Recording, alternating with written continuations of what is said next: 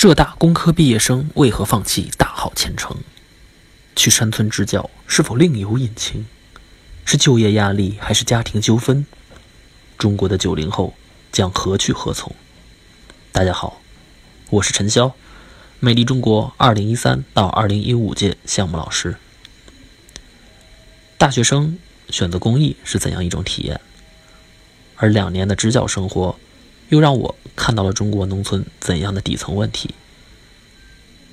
周六晚上，十一月十二号，进化论，我们不见不散。